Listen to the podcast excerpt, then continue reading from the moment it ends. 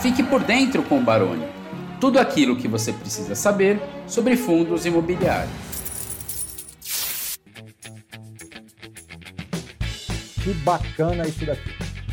Fundos de papel com mais de oito anos. Eu não quis ficar, não quero ficar preocupar em falar quais fundos especificamente, mas aí tem o FEX, um CPTS, um Veritá, um KNCR, que é mais CDI também, PORD, que é um fundo antigo, enfim, são poucos fundos com um histórico de mais de oito anos. Mas vamos lá, vamos interpretar, Bassi. O vermelhinho aí é o fundo de papel com mais de oito anos. O amarelinho é o IPCA mais seis. IPCA mais seis. O azul é o IPCA. E o CDI é o verde. Então veja que quando nós estamos falando aí de um ciclo de oito anos, que eu acho relevante, né, Bassi? Oito anos não é pouco. Numa indústria de fundos imobiliários, Há oito anos atrás, Bássio, vamos, vamos voltar no tempo aqui, nós tínhamos uma liquidez de poucos milhões de reais, nós tínhamos menos de 100 mil investidores, ou seja, era um mercado ainda em formação. Nós tínhamos pouquíssimas é, é, é, assim, poucos fundos disponíveis para investir, especialmente em fundos de papel. E se nós olharmos, você vai perceber que na grande maioria do tempo, os fundos de papel conseguiram entregar um resultado superior a um IPCA mais 6. E você, Bassi, já me puxou o Aurélio uma vez, talvez você não lembre disso, mas você me puxou a orelha uma vez e falou assim: Barone, cuidado para ficar incentivando esse negócio de PCA mais 6, porque não é normal investir. Então vai lá, Bassi, dá, dá bronca ao vivo agora aí, Bassi. Não é normal conseguir esse resultado de PCA mais 6. Isso, na verdade, é o sonho de muita gente.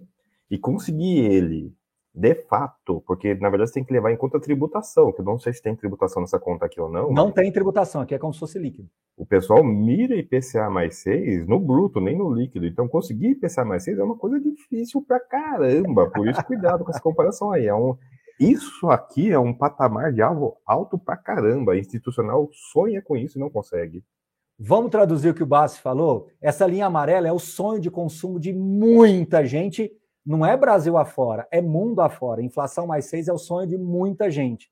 Os fundos de papéis aí consolidados, e a gente fez um filtro, pessoal, assim, que tem esse histórico aí de oito anos e que tem um patrimônio aí de pelo menos 150, 100, 150 milhões acima aí que a gente pegou no filtro aqui da nossa base da economática aqui. Então, assim, é muito importante vocês entenderem que isso aí já é um sonho. E o Bassi puxou minha orelha há um tempo atrás, porque ele falou assim, Barone, você está colocando como IPCA mais 6, isso é uma coisa normal. E PCA mais 6 não é normal de se conseguir. E mais do que isso, ele agora me puxou mais um pouco a orelha aí, dizendo o seguinte: e ainda você tem que colocar imposto de renda. Então, o que eu quero dizer para vocês é que os fundos de papéis conseguiram esse resultado. Tá bom, Bassi, mas vamos colocar uma lupa e vamos falar agora de quatro anos. Bassi, o resultado melhorou, porque agora nós temos uma amostragem ainda maior. Porque nós temos agora o Canip, o, o, o Iridium, o REC-R, o RBR, o BCRI, o FEX, né? O FEX é mais antigo, pode, ou o JP, que é mais recente. Então agora a amostragem aumentou e o resultado melhorou, Bassi. Olha como é que agora ficou ainda melhor quando você faz esse recorte. Engraçado como a eficiência apareceu, né, Bassi? Sim, embora eu preste atenção numa outra coisa também nesse gráfico aqui. Nesse gráfico, pelo menos os IPCs estão juntos, no outro o IPCA está acima do CDI, isso me dá pânico, na verdade, depois até. É uma... Vamos Uai, voltar mas... aqui, peraí, deixa eu ver se eu consigo voltar. Não, não, deixa eu falar. Aí, aí, eu aí. certo, né? IPCA acima do CDI, meu Deus, que, que época horrível é essa daí que nós vivemos, mas tudo bem. É, isso. é, é o recorte, né? Paciência, é o recorte, né? É o recorte, né? Muito sim, bom. Mas o, é consistente. Eu sei que você quer dizer que é consistente, e sim, é consistente. Pessoal, Nesses fundos aqui que nós estamos falando, a maioria deles não deu problema nesse meio tempo, mas alguns deram. Esse resultado aqui inclui os problemas, inclusive, tá? Tem muito médio yield aí que deu encrenca. É, e a yield também, não tenha dúvida disso.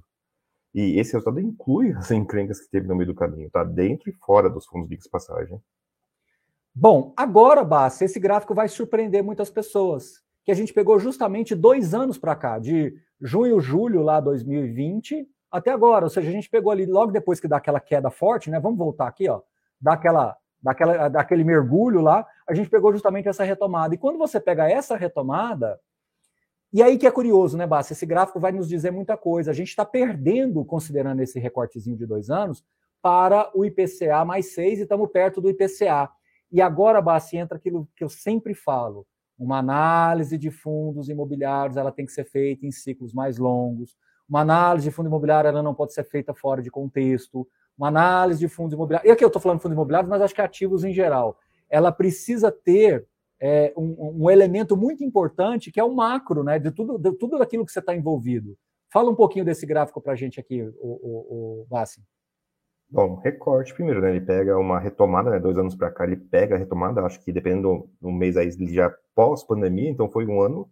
O ano da pandemia caiu tudo, mas subiu para caramba também, né? Terminou o ano no positivo, na verdade, os dois mercados, né? Tanto ações quanto fundo imobiliário.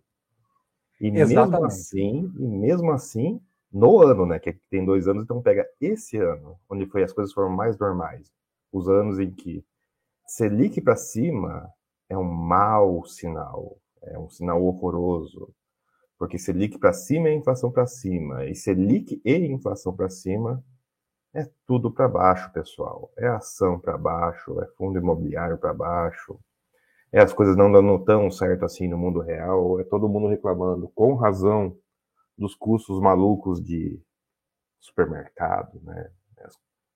A gente está tendo ação hoje negociando a preço de pandemia, né? Estamos com ações hoje negociando em preço de pandemia. Tem fundo imobiliário, eu fiquei surpreso. Eu fui, de curiosidade, né? levantar fundos imobiliários negociando em preços iguais ou inferiores ao da, de março. E tem. É, é impressionante como as coisas estão bem, ou pelo menos estão muito melhores do que março de 2020. E ainda assim nós estamos com preços abaixo de 2020. Por quê? Porque né, pode até não ter pandemia, mas tem outras coisas atrapalhando, sim. Até uma história que você acha que você não interrompeu. Calma aí, Barone, tem uma coisa que aconteceu esses dias para mim e eu acho que é, tem esse contexto aqui.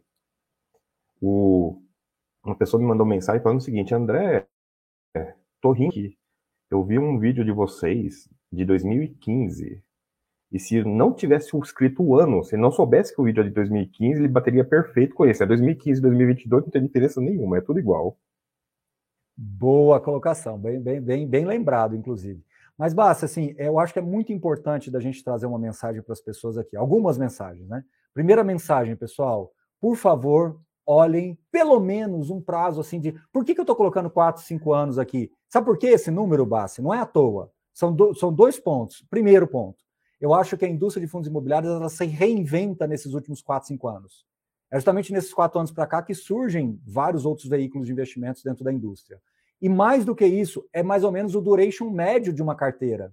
Né? Então, assim, não dá para você fazer uma análise de um fundo de papel se você não estiver falando de pelo menos aí o prazo médio da carteira. Então, isso é muito importante de vocês terem em mente. Agora, Bassi, quando eu olho para o médio né, e longo prazo, fica muito evidente para mim que nós estamos falando de um veículo consistente. Então, não tem o menor sentido, eu queria que você me ajudasse nisso daí, de ficar falando assim, poxa, a, a, a, a, inflação vai cair, a inflação vai subir, o juro vai subir, o juro vai cair.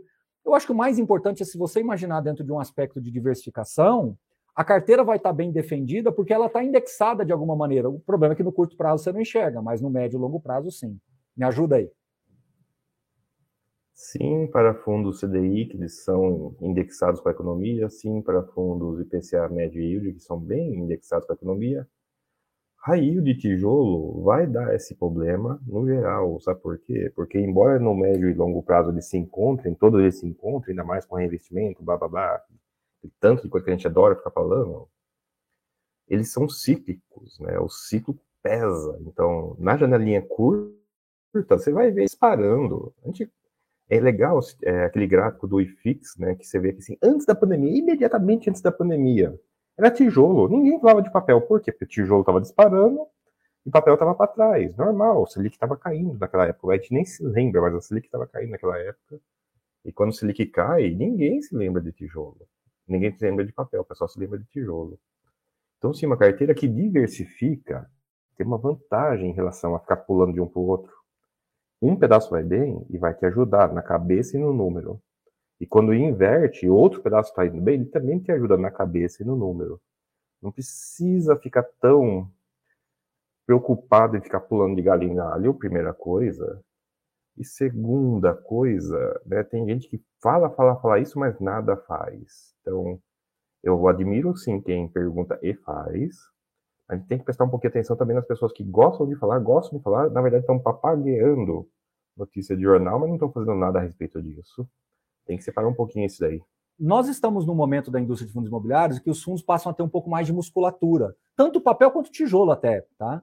O que, que isso quer dizer na prática? Que a, a gente começa a enfrentar agora as dificuldades num patamar diferente. Você tem ativos que pode vender com lucro, que pode segurar uma renda, você pode fazer uma gestão ativa, uma reciclagem dentro da própria carteira dos fundos de papéis. Você acha que o momento agora, e daqui para frente tende a ser diferente com sobre esse ângulo, sobre essa ótica, a gente vai passar pelas crises de uma maneira, eu diria, mais serena.